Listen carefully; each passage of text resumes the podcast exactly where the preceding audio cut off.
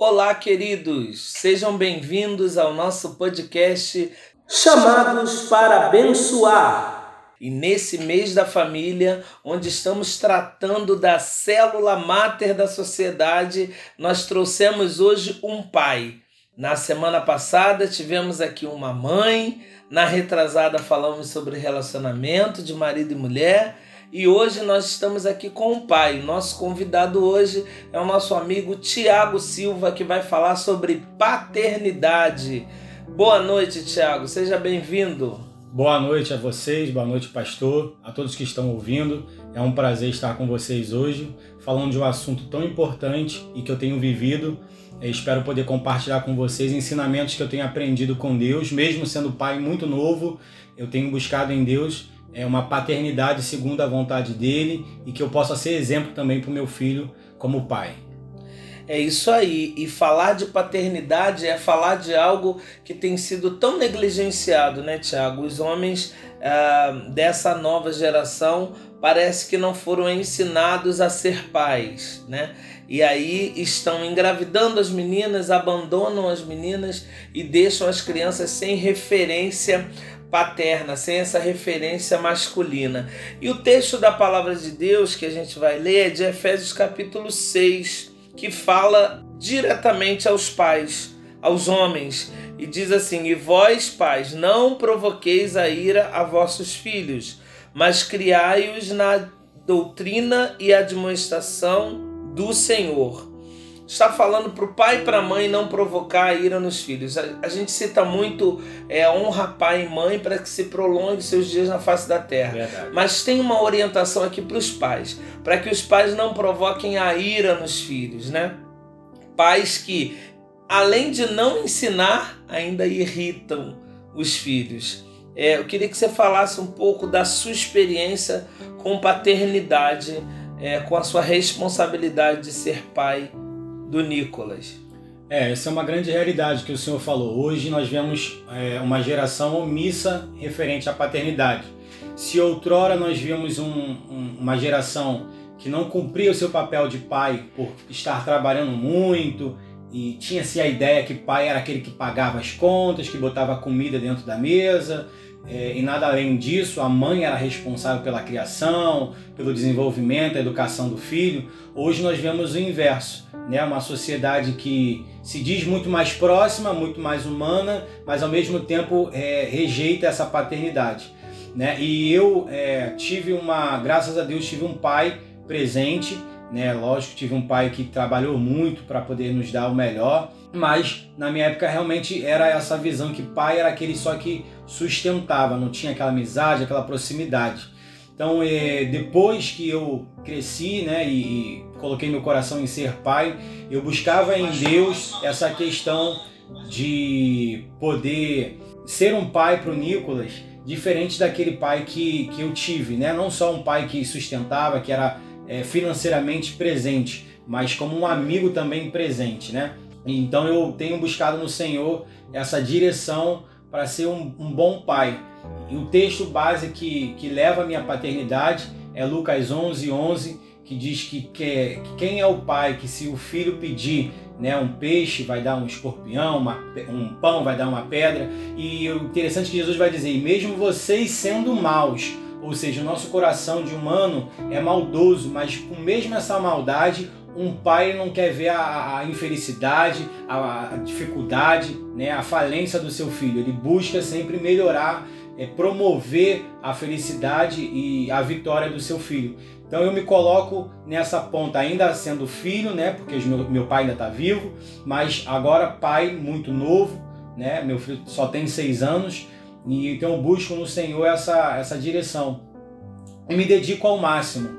Né? Eu tenho dito que pai é, ser, é, é, renunciar, é abrir mão, é ser desprendido, porque muitas das vezes a gente acha que filho é a nossa, a nossa propriedade e é herança do Senhor. Hoje você tem e amanhã ele cria asa e voa e não tem muito como você controlar, mesmo já é, com idade. Então, assim, hoje eu aproveito o máximo tempo que eu tenho para estar com meu filho, para passar ensinamentos não só da vida, mas principalmente ensinamentos bíblicos, porque foi uma coisa que meu pai e minha mãe sempre me ensinaram, a palavra de Deus, e graças a Deus, se hoje eu consigo não me desviar do caminho do Senhor, é porque essa palavra vive em mim. Né? O meu pai e minha mãe me ensinaram no caminho que eu devo andar. E hoje eu vejo que sem o Senhor eu não consigo nem viver, nem ser um pai melhor do que meu pai foi para mim. Essa palavra de Lucas é muito interessante porque ela fala da nossa falhabilidade como homens, como maus, né? Interesseiros, gananciosos, egoístas, mas que sendo pai de verdade, a gente nunca vai negar um bem a um filho, né? A gente não vai dar um, um escorpião ou uma serpente para um filho quando ele pede alguma coisa que é para sua vida. Então, é o que, que você acha que o pai deve dar para o filho? Porque tem aquela medida que a gente às vezes não chega, né? O pai que dá tudo e o pai que não dá nada. Qual é a medida certa de paternidade? É, hoje as pessoas acham que um bom pai é aquele pai que, que não nega nada ao seu filho, né? Aquele pai que, que proporciona tudo que o filho quer, tudo que o filho pede. É, esse é, é, é dito um bom pai, né? É, eu tive uma, uma criação onde é, não, na época não tinha essas questões de celular, de tecnologia, né? O que nós tínhamos de, de valioso né? era, era livros, era gibi, era jogos. Então, assim, é, na medida do possível, meu pai sempre me ensinou o que eu precisava e o que era necessidade para mim. Então, hoje com o Nicolas, eu faço a mesma coisa eu não, não vou rejeitar, não vou botar na, na, na, na, balança um pai que dá tudo. Mas se ele dá tudo e não dá o principal, que é a educação, que são valores e morais, ele está pecando, porque ele está criando é, um monstro, porque amanhã, quando ele, ele negar isso, essa criança vai jogar isso na cara dele.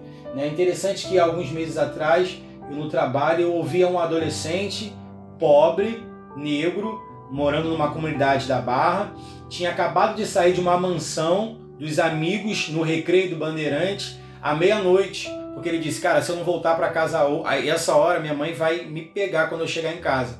E conversando dentro do carro, ele falava: Pô, eu fiquei muito espantado porque só o quarto desse meu amigo é do tamanho da minha casa. Pô, e ele xinga a mãe, ele xinga o pai, falta pouco dar na cara do pai e da mãe. E aí eu falava para ele, você vê, percebe como é que são as coisas? Você que é humilde, entende que sua mãe tá ralando, tá trabalhando para te dar o melhor, você obedece. Aquele que tem tudo não honra o pai, não honra a mãe. Então isso me remeteu a essa palavra, né? Quando o pai só quer dar, não, dá esse jogo, dá essa roupa, paga essa viagem, paga esse curso, o filho acaba entendendo que o pai é um cofre, é um caixa, né? E que e não tem sentimentos. E Mas quando é você, muito fácil. Muito né? fácil. Então quando você pega o seu filho e diz, não, você não, não precisa disso agora, você não tem necessidade disso agora, nós não temos condições. É, é, hoje as pessoas tentam expor, né, ostentar nas redes, na, na mídia, é, essa questão de eu tenho, eu quero, eu compro, eu tenho, eu posso, né? E eu com meu filho é diferente. É, não, nós não temos dinheiro para comprar isso agora. Isso não é necessidade.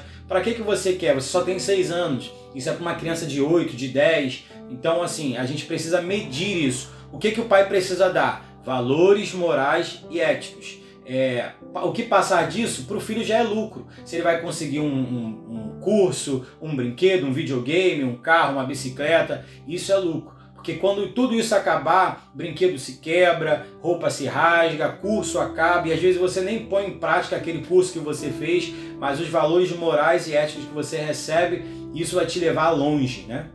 Qual é a, a coisa que o Nicolas faz que mais alegra o seu coração como pai?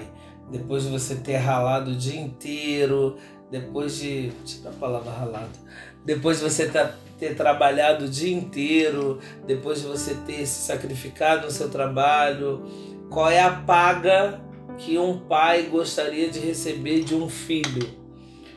Olha, a coisa que mais me alegra é quando eu tô com a chave ainda na, na porta, no portão, e ele vem correndo, gritando que estava com saudade. Pula em cima de mim, né? Isso não tem preço. Né? Às vezes as pessoas falam, ah, eu quero só chegar em casa, tomar um banho e deitar na minha cama. Ah, eu quero só chegar em casa e comer minha comida, ver minha televisão. Não, eu quero chegar em casa e ver meu filho. Quando eu vejo ele, eu vejo aquele sorriso, aquela alegria que estava com saudade. E às vezes a gente fica nem 12 horas sem se ver e ele já diz que está morrendo de saudade. Então o que, o que mais me alegra é quando ele chega para mim e diz: Eu tô, tô com muita saudade, eu te amo. Isso não tem preço para mim. É, a palavra de Deus vai dizer também no livro de Efésios, no capítulo 5, que a gente deve ser imitador de Deus como filhos amados. Ou seja, há um valor, um valor espiritual aí, dizendo que quando a gente imita Deus, a gente é um filho amado, né? O que, que você gostaria que o seu filho imitasse de você? Que te deixaria assim muito feliz. Olha, foi um valor que eu passei para o Nicolas que eu fiquei muito feliz de ter passado esse valor. Como ser humano, é, essa, essa vontade de trabalhar, de fazer as coisas, de correr atrás e conquistar. É uma coisa que eu recebi do meu pai também. E eu quero que meu filho veja que do suor do trabalho dele ele pode conquistar. E como um cristão, pai cristão, eu gostaria que ele é, levasse para frente a fé e a paixão que eu tenho em Deus. É, é, é muito comum eu, eu, ouvir das pessoas dizerem para mim, Tiago, você é um cara que tem uma fé que assusta. Eu nunca vi gente com tanta fé, porque, olha, isso é, eu acabo às vezes me pegando é, pensando nisso. Realmente, a circunstância, o momento, não define para mim o que vai acontecer, o que é a, a minha realidade. A minha fé ela me faz enxergar além do que eu estou vivendo. E eu gostaria que meu filho vivesse essa fé, tivesse essa fé que independente do que está acontecendo agora, o amanhã Deus pertence e pode ser bem melhor. E essa paixão de, de Deus é tudo em, nós. Sem Ele nós não podemos fazer nada, né? ainda que como falhos, sim, pecadores, mas o coração sempre voltado segundo o coração de Deus. Muito legal, Tiago. Eu queria saber qual foi a sua sensação ou seu sentimento quando você soube que estava grávida do Nicolas?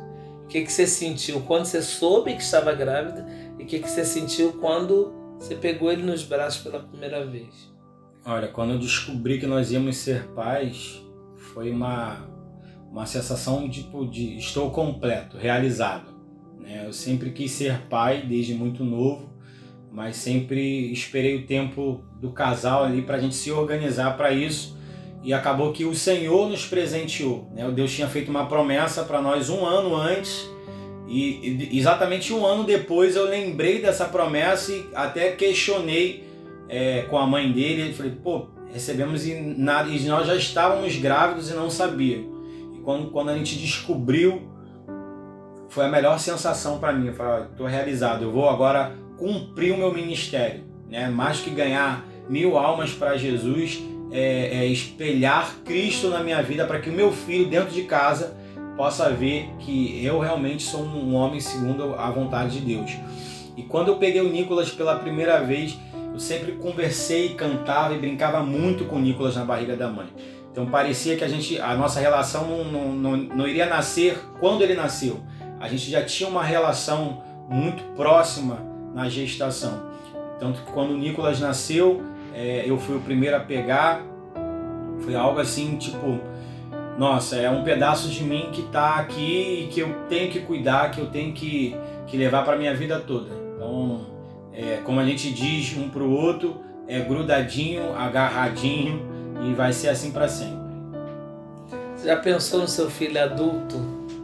Como é que vai já ser essa relação? Me pego sempre assim. Ontem mesmo é, ele estava no celular e eu estava no celular trabalhando e ele falou, pai, vem pra cá, fica perto de mim, eu quero ficar bem agarradinho com você. E aí a gente começou, aí desligamos o celular, começamos a brincar na cama e tal, uma risaiada, ele pulando em cima de mim. E eu fiquei na hora pensando, falei, será que com 15 anos esse garoto vai continuar fazendo isso comigo? Será que com 20 anos ele vai querer ficar agarradinho, me dar beijo, dizer que me ama? Então assim, eu fico imaginando é, como vai ser o meu filho daqui a 10, 15, 20 anos. E ao mesmo tempo que eu fico imaginando isso, eu fico me projetando é, como um pai daqui a 10, 15, 20 anos, porque eu entendo que a relação do meu filho comigo daqui a esses anos todos dependerá muito mais de mim do que dele. Quanto mais próximo eu tiver do meu filho, mais próximo ele vai ser de mim. Então, é, o grande medo, né, é, na minha época, hoje, é que o filho cre cresça e coloque outras pessoas como melhores amigos. O colega do trabalho, o colega do, da, do, do, da escola, o vizinho da rua. Né? Então eu, eu tento buscar para o meu, pro meu filho que ele veja em mim que eu sou o melhor e, por que não, o único verdadeiro amigo dele. Então a gente conversa sobre isso, a gente fala, eu falo para ele, papai, eu sou o único amigo, seu verdadeiro amigo, você é o meu melhor amigo, a gente conversa, é, lógico, com a idade dele sobre tudo. Né? Então eu me projeto como um pai daqui a alguns anos para ver o resultado do meu filho daqui a alguns anos. É claro que essa relação ela vai mudando, né? É, o afeto que eu acho que nunca se perde, né? Você tava falando aí, eu tava lembrando do dia que eu fui buscar o Israel na escola, acho que era, é, ele era muito pequeno, acho que era antes dos sete anos. Ele estava numa escolinha ali na, dentro da Vila Cruzeiro que alfabetizou ele e era dia do amigo. Então todo mundo fez o desenho do seu melhor amigo, né? E aquilo me marcou muito porque todas as crianças escreveram, desenharam um tio, um amiguinho, um primo, um cachorro, um cachorro, né, um gato. E o Jael foi a única criança naquele dia que desenhou o pai e disse: "Meu pai é meu melhor amigo". Então isso assim foi muito marcante na minha vida. À medida que ele foi crescendo, a gente começa a ver que eles arrumam outros amigos e é normal, né? É natural é. até, né? Que eles arrumem amigos, mas eles acabam sempre voltando para esse porto seguro que é o seu pai pedindo conselho e pedindo e, e tendo essa interação. Mas é muito importante que você também se prepare para esse momento que vão aparecer os é, outros amigos. Já... Mas o maior, né? Se você continuar dando afeto para ele, sempre vai ser você. E, e nessa questão da amizade, é, o pai tem que estar bem atento para quando o pai diga, olha, essa pessoa não é para andar com você, essa pessoa não é para ser seu amigo. Então ele possa realmente enxergar no pai essa verdade e observar, porque normalmente a gente sempre olha com os nossos olhos. Uhum. E quem está do lado de fora enxerga de uma forma diferente. Então, é, quando a minha mãe dizia, olha, essa pessoa não é para estar tá com você, eu já começava a analisar, eu já começava a observar e enxergava algumas coisas realmente minha mãe estava certa. E quando você não cria um vínculo de amizade com seu pai, é, quando o teu pai fala isso, ah, isso é coisa da sua cabeça, pô, ele é meu melhor amigo, isso aí vai estar comigo para sempre, o que precisar, eu tenho é. certeza que eu posso pedir. E no momento que for é, experimentado, testado essa verdadeira amizade, né, que eles acham, é, esse amigo falha. Aí o filho fala, pô, meu pai estava certo. É. Meu pai estava coberto de razão. Quando você dá essa relação de, de afeto, de carinho e confiança, não, não tem perigo. Não tem perigo, eles vão sempre confiar naquilo que o pai fala. Agora, quando isso não existe, qualquer um que vem de fora é o melhor. Se torna um amigo. Né? Se torna um amigo. E o grande perigo que a gente, pai, não se atenta é que a gente acha que a criança não entende nada. Nada. É. E a criança grava tudo, né? Tudo, tudo. Absolutamente tudo. E o Nicolas, ele tá nessa fase, né? Acho que essa geração vem com uma com uma inteligência mais avançada, né, em que eles olham, observam e gravam as coisas com muita facilidade, né, e começam a reproduzir essas coisas também com muita facilidade. Na verdade, a gente tem o, o Nicolas como essa criança uh, inteligente, simpático. Hoje eu vejo muito de você no Nicolas, né? a, a projeção do, do Thiago, que interage com todo mundo, que brinca com é, todo mundo. É, porque ele não era assim, né? Nicolas era. É isso que eu queria que você avesso. lembrasse. É, porque eu conheço o Nicolas desde que ele nasceu e teve uma época que o Nicolas era tão introspectivo, não ia com ninguém, não falava com ninguém. É, e hoje ele é totalmente diferente. Queria que você falasse dessa transformação. É, o Nicolas, até os três anos e pouco, quatro anos, ele era totalmente diferente de mim. não falava, não ia com ninguém, não sorria, não dava é, confiança para ninguém. E aí é, acabou se tornando só eu e ele, né? Fomos morar só eu e ele. E eu falei, eu tenho que imprimir um pouco de mim nesse menino. E eu sou muito dado, muito extrovertido, brincalhão. E por um tempo eu resistia, é, é, dava uma certa segurada nas coisas para proteger ele, né? E até que depois eu percebi que eu precisava realmente expor ele ao mundo. Então comecei a sair com ele, levava ele para a igreja, para os amigos, para sair, para lanchar e meio que induzia ele, ó, fala com um amigo, fala esse é amigo do papai, responde, interage, até que agora ele tá acho que até mais avançado que eu, né? Conversa, fala mais, muito simpático. E ele entrou aqui nos nossos estúdios agora e vocês vão ouvir a voz do Nicolas aqui. Nicolas, tudo bem? Tudo bem. Fala com a gente aqui qual é a importância do seu pai para você. Tem um monte de gente te ouvindo agora por esse microfone. O que, que o papai representa para você? Um coração para você e um amigo, e um amigo para você. Um amigo também? Eita. papai te ama muito. E eu te amo também. Ô Nicolas, se o papai do céu hoje quisesse levar o seu pai para o céu, o que, que você falaria para o papai do céu? Você ia deixar o papai do céu levar o seu pai? Ou você ia pedir papai do céu, deixa ele aqui comigo? Deixa ele aqui comigo. Ah, muito bem. Então, é, o seu pai, é, se te dessem assim uma montanha de chocolate e um monte de doce, um monte de jogos de videogame e falasse assim para você, Nicolas, eu te dou tudo isso e você me dá o seu pai. Você trocaria o seu pai por esse monte de chocolate, de doce e de jogo? Não. Tem certeza, Nico? Não? Sim. Ah, então seu pai é mais valioso do que tudo isso? Que nota você dá pro papai? De 0 a 10. 10. 10? Eita! Mesmo papai brigando com você, eu mereço 10? Uhum. Ah, que, eh, teu, teu pai mora onde em você? O coração. Isso, que lindo, Nicolas. Nicolas, muito obrigado pela sua participação. Eu vou continuar aqui entrevistando seu pai. Então, Tiago, é, quando a gente falou sobre essa mudança é, de, de, configuração de, de relacionamentos, é, tanto na sociedade quanto na família, com o Nicolas e tal. Você achou alguma dificuldade de interagir no mundo?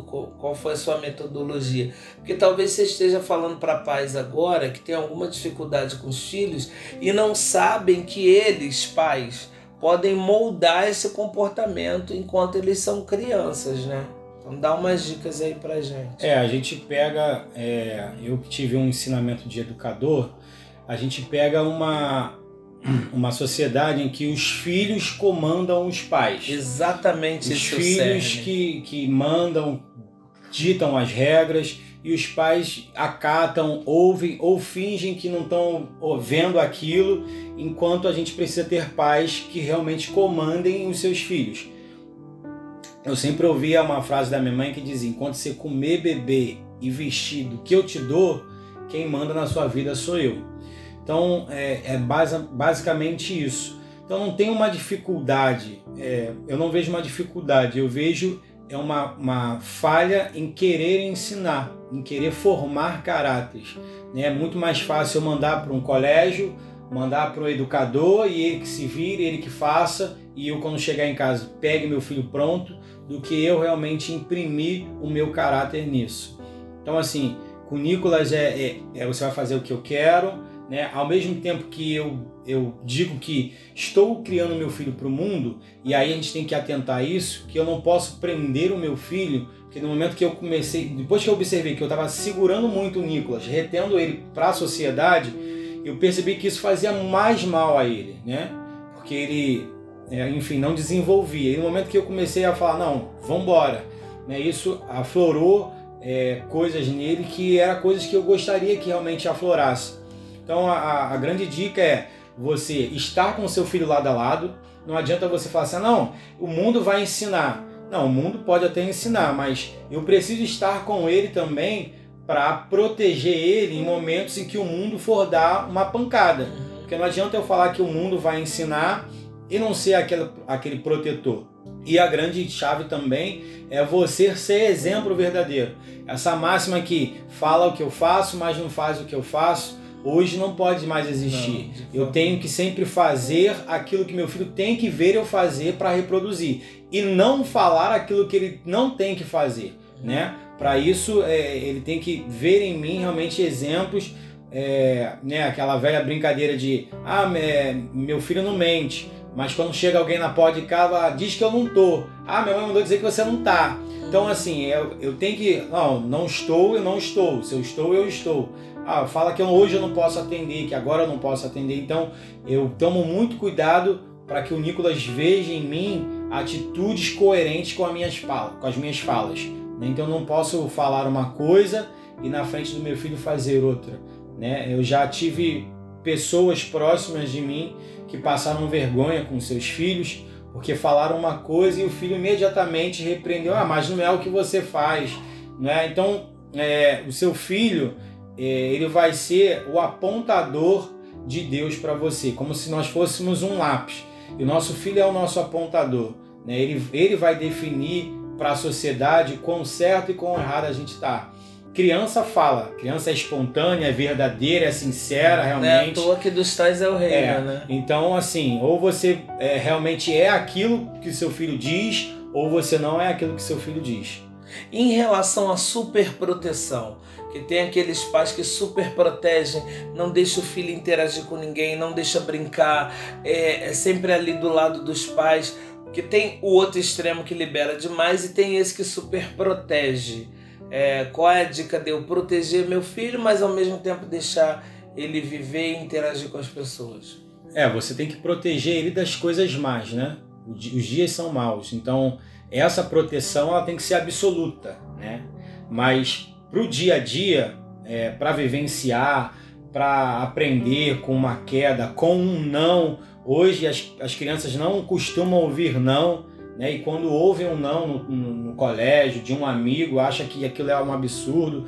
Então, essa, essa proteção excessiva no sentido de não deixar a criança vivenciar as experiências. Criança tem que ser criança brincar, cair, se machucar, discutir com um amiguinho, ficar de, de, de cara feia, depois voltar, né? Agora eu não posso excluir. É até interessante que alguns dias atrás, uns 20 dias atrás, eh, ele levou dois amiguinhos para jogarem para jogar bola lá na, na, garagem e no meio da, do, do jogo um amigo empurrou ele na maldade, ele caiu, se machucou e aí o outro amigo acabou discutindo com aquele que agrediu o Nicolas e tal. E eu falei, olha, vamos para casa de vocês e aí falei pro Nico, vocês vão ficar uma semana sem brincar, já que vocês, quando se junta, quer brigar, então vocês vão ficar uma semana. Então, assim, no outro dia ele já tava assim, pai, posso chamar o Davi para brincar? Porque já tinha esquecido, já, já tinha, não, já não tinha nada. E aí eu falei, olha, é, vamos esperar mais um pouquinho e tal. E depois de alguns dias eu permiti. É, eu poderia ter levado os sete dias, eu poderia ter levado, mas isso não ia acrescentar tanto na vida dele. Né? Eu, percebi que ele entendeu que as coisas são passageiras, né? a mágoa, o rancor que hoje nós adultos cultivamos de uma forma tão firme. Uma criança ela não consegue levar isso para o dia de amanhã, quando é verdadeiro e genuíno. Então, é, se você quer proteger o seu filho verdadeiramente, proteja ele das coisas más, das pessoas ruins, não da vida, do que ele tem que viver, do que ele tem que vivenciar. É muito interessante isso porque a parte de que eu libero demais o meu filho e aí ele fica sem freio e essa parte de que eu super protejo ele, ele não conhece nada da vida, né? É... Hoje, se essa igreja que você congrega tivesse um trabalho de retiro de crianças, você permitiria que seu filho fosse? no retiro de crianças, assim como tem retiro de jovens, retiro de adolescentes, tivesse um retiro de criança, qual seria a sua postura? Sem dúvida. Como eu falei, a relação hoje minha com o Nicolas é super aberta. Qualquer coisa que acontecer com ele, ele vai falar para mim. E eu acho que sim, se tivesse, é, deixaria ele de boa, apesar de achar que nos primeiros dias ele iria pedir para voltar porque está com saudade, mas eu liberaria até mesmo pelo conhecimento que eu tenho do trabalho sério dessa igreja e o quanto isso iria acrescentar na vida dele também. É isso aí, então se prepara que está chegando. Esse projeto está sendo germinado aí e eu creio que Deus vai abençoar muitas crianças. Em relação à obediência, Tiago, como é que era o Tiago como filho e como é que é agora o Tiago como pai? de posse da palavra que diz assim: Filhos, sede obediente a vossos pais no Senhor, porque isso é justo. Você ensina esse, essa obediência para o Nicolas, que é um mandamento bíblico, ou você só diz para ele assim: me obedece pronto? É, o Tiago, como filho, sempre foi sonso, né? Eu olhava, fingia que não era comigo. Deu livre nele. É, e por trás fazia tudo. Né? Até que depois eu comecei a entender, porque é, a gente vai falar de paternidade e vai se arremeter diretamente para Deus como pai, o exemplo. Sim. E se você for falar de filho, obediência, você se, se transporta diretamente para Jesus, né? que foi o filho que obedeceu, que se ofereceu para estar aqui no nosso lugar, pagando um alto preço. Então, é, depois de ter esse entendimento que eu preciso ser espelho refletir Jesus como filho, eu comecei a obedecer mais os meus pais. E quando eu fui me tornando pai, eu percebi que eu preciso ensinar o meu filho o que é obedecer. Não é simplesmente falar, é porque eu quero, eu sou pai, eu que mando na sua vida, que não é isso. Ele precisa entender o valor da obediência. As pessoas costumam dizer que obedecer é melhor do que sacrificar. Então ele precisa entender o que, que a falta de obediência vai gerar para ele. Não é simplesmente ele obedecer porque eu mandei. Mas se ele não obedecer, o que, que isso acarreta na vida dele, no crescimento dele? Então, é, como a Bíblia vai dizer que o Senhor nos dá dois caminhos, o certo e o errado. E eu faço da mesma forma com meu filho. Não é simplesmente você tem que me obedecer. Olha, você tem dois caminhos. Ou você, ou você me obedece, ou você não me obedece. Por exemplo, hoje, mais cedo ele acordou, me pediu um copo de Danone, eu fui lá, peguei o copo de Danone, dei a ele, ele intertido no celular, não tomou o Danone. Quando eu fui ver, copo de Danone todo lá, eu falei, cara, por que você não tomou o Danone? Ah, eu esqueci. Nada, tava lá intertido lá no celular. Eu falei, olha, você vai ficar sem celular até o horário do almoço, porque você não tomou o Danone. Então, já que você deu prioridade a uma outra coisa e não ao Danone, então você perdeu o direito de ter o seu celular na mão. Então ele tem que entender que existem tarefas, existem deveres que ele tem que fazer e me obedecer não é simplesmente porque eu mandei, mas porque gera uma consequência a obediência, assim como gera também a desobediência. Muito bom. É, tem mais duas perguntas para me fazer. É, eu vou deixar por último a, a mais polêmica, né? Ah, mas eu queria saber se o Nicolas, em algum momento, da educação que você dá, ele tem direito de fala. Porque muitos pais, é, às vezes lá no afã da educação, de impor a autoridade, né? A autoridade tem que ser conquistada e não imposta, mas lá na imposição da autoridade diz pro filho assim, é, cala a boca, não me responde, fica quieto. É, tem algum momento que o Nicolas tem é, esse momento de fala, esse lugar de fala para se manifestar o que ele pensa, para que depois você coloque um princípio em cima? É, antes de falar disso, a gente precisa destacar que nesse momento de conflito, né, de discussão, de bronca, é, você não pode ir com toda vontade em cima, porque isso também acaba travando a criança. E, e na hora que você fala justamente essa, não, não me responde, é, é, cala a boca, eu tô falando, você acaba também tirando esse direito. Então, sim, né, em casa o Nicolas tem um momento de fala dele sempre. É, há um diálogo, é, o que ele quer, o que eu quero, o que é melhor para nós dois. Né? Recentemente nós passamos por, um, por uma situação em que é, era a minha decisão, a decisão da mãe dele, e nós levamos em conta a decisão dele, que ele queria. Então, sim, é, não é só. Isso vai da roupa que ele quer vestir, das coisas que ele tem que fazer de colégio. A gente senta e combina, conversa, né? É uma troca de, de informações, de vontade, não é só o que eu quero para ele. Hoje, é, porque isso é importante, você gerar na criança hoje que ele tem uma voz ativa, que ele tem um papel significante na relação, né? Porque senão amanhã ele cria, né, é, cresce uma, uma pessoa à margem, que depende da opinião dos outros, que ouve o que os outros falam, não tem uma decisão. Cheio de bloqueios. Cheio né? de bloqueios, né? E esperam dos outros comandarem a sua vida. E eu não quero criar, não, não crio o Nicolas dessa forma. Então a gente senta para tomar uma decisão. Vamos fazer isso? Vamos acordar tal horário? Vamos botar essa roupa? Vamos fazer. Você quer o cabelo preso quer o cabelo solto? O que, que você quer fazer hoje? E diante disso a gente vai alinhando. Graças a Deus eu e o Nicolas não temos conflitos grandes, né? É, tem esses conflitos pequenos de alimentação, de banho, de não querer parar de brincar e tal, mas não aquelas crianças que realmente desobedecem, fazem malcriação. Então, assim, a gente bate um, um, diálogo muito aberto, bate um papo muito profundo, né? Mesmo com seis anos, hoje ele tem uma cabeça de conseguir expor o que ele quer para ele, né? E eu tento o máximo encontrar uma, um, dois pesos e duas medidas ali para poder, né? Encaixar a vontade dele naquilo que eu acho que é o melhor para ele. E agora a nossa última pergunta está chegando no final do nosso podcast, mas eu queria te perguntar o seguinte: qual a responsabilidade dos pais uh, quando o filho se desvia?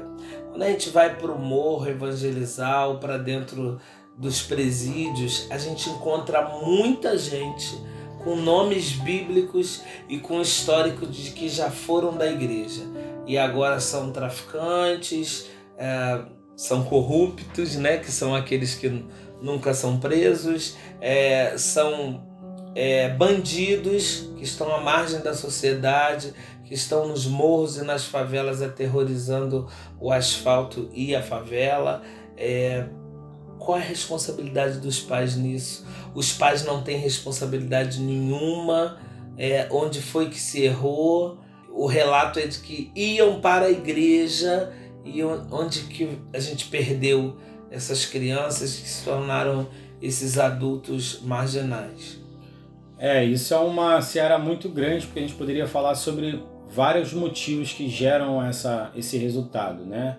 É, maldição hereditária, é, o próprio pai que um dia amaldiçoou o filho, dizendo que não daria para nada e tal lá. Né? Mas eu acho que o, o, a grande chave realmente é, vai nesse versículo que a gente bateu.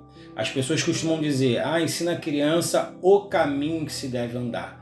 E a Bíblia diz que ensina a criança no caminho. Se é no caminho, eu e essa pessoa e essa criança tem que estar junto. Então hoje, se a gente for buscar o histórico realmente, aprofundar, muitos pais ensinaram o caminho. Olha, você vai por aqui.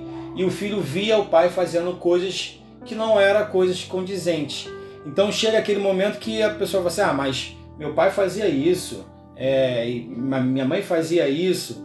Então aí às vezes os pais perguntam, mas gente, eu ensinei tudo, na onde foi que eu errei? Se a gente realmente for vasculhar, escarafunchar, existe um momento onde há uma ruptura entre o ensinamento e aquilo que a pessoa estava vivendo. E criança, adolescente, capta isso de uma forma tão é, feroz que usa disso para sair do caminho. Né? Eu falo isso porque eu vi, vivi isso é, dentro da minha casa. Nós somos três, eu sou caçula, né? E o meu irmão mais velho é, hoje não está mais no caminho e ele usa das falhas dos meus pais em algum momento para justificar o porquê que hoje ele não está no caminho do Senhor, né? Então assim, se realmente eu quero que o meu filho não se desvie, eu preciso também não me desviar.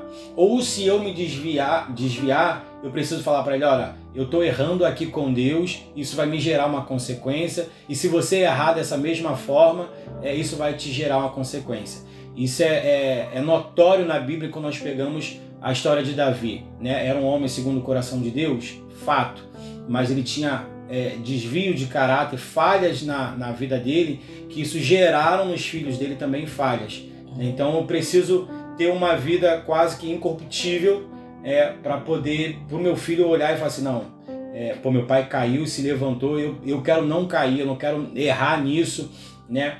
É, eu costumo dizer para os meus amigos que é, eu não posso errar naquilo que eu estou vendo as pessoas errarem.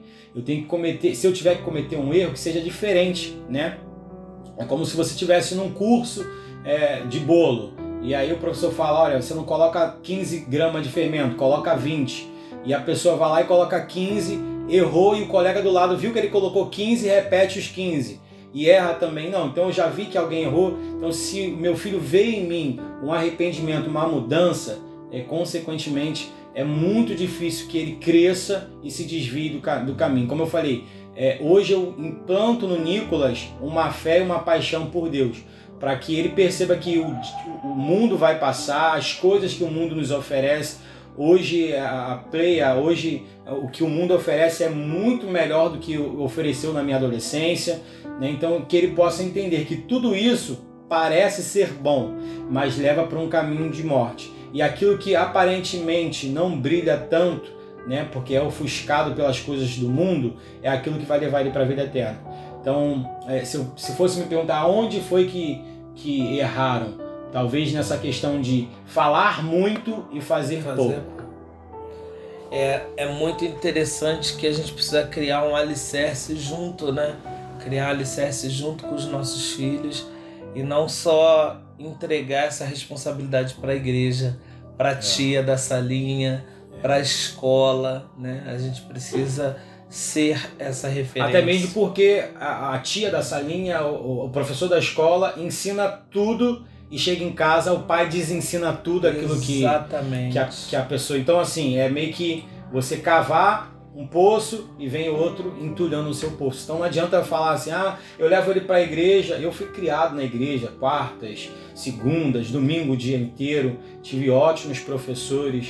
Graças a Deus eu nunca tive os meus pais me desensinando tudo aquilo que eu aprendi na igreja e no colégio. Né? Então o pai, ele, ele, o papel dele é educar, o papel dele é ensinar e é formar esse caráter e, e também não tirar essas coisas né, que são produtivas que, que os professores, é, tanto de EBD como de colégio, ensinam também. Muito bom, Tiago. Obrigado pela sua participação. Obrigado aí por tantas dicas para a gente ter partilhado aqui sobre Obrigado a vocês. Espero ter acrescentado. E se eu fosse deixar é, algumas dicas para você ser um pai melhor, para que você tenha uma relação mais aberta com o seu filho, é, eu queria dizer para você que você primeiro seja verdadeiro em tudo que você fizer. Nunca esconda nada do seu filho, nunca se esconda do seu filho, porque é, como diz no mundo lá fora a mentira tem a perna curta, mas aqui dentro da igreja a gente diz que Deus revela tudo e uma hora é o pecado oculto ele será revelado. E a segunda coisa é, é viva com seu filho como se amanhã não existisse. Então, se você tiver que brincar, brinque hoje. Se você tiver que sair, saia hoje. Se você tiver que estudar com ele, estude hoje, mesmo cansado, mesmo com seu corpo físico fadigado. Invista num tempo com seu filho, porque amanhã, com certeza, nós não vamos ver essa geração em que abandonam os pais, porque os pais um dia abandonaram eles quando eram crianças. E a gente encerra com 1 João 2,14. Eu vos escrevi, pais porque já conheceste aquele que é desde o princípio.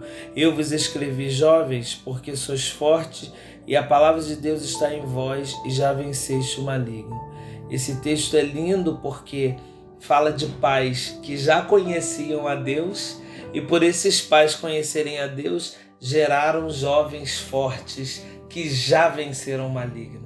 Que o seu filho seja esse jovem forte que venceu o maligno. Mas antes disso, que você, pai, conheça Deus de verdade e ensine o seu filho no caminho, andando junto com ele e sendo referencial para ele. Deus abençoe a todos. Esse foi mais um podcast Chamados para Abençoar. Semana que vem nós estamos aqui falando um pouco mais sobre família e encerrando o mês da família. Deus abençoe a todos e não se esquece, juntos somos igreja.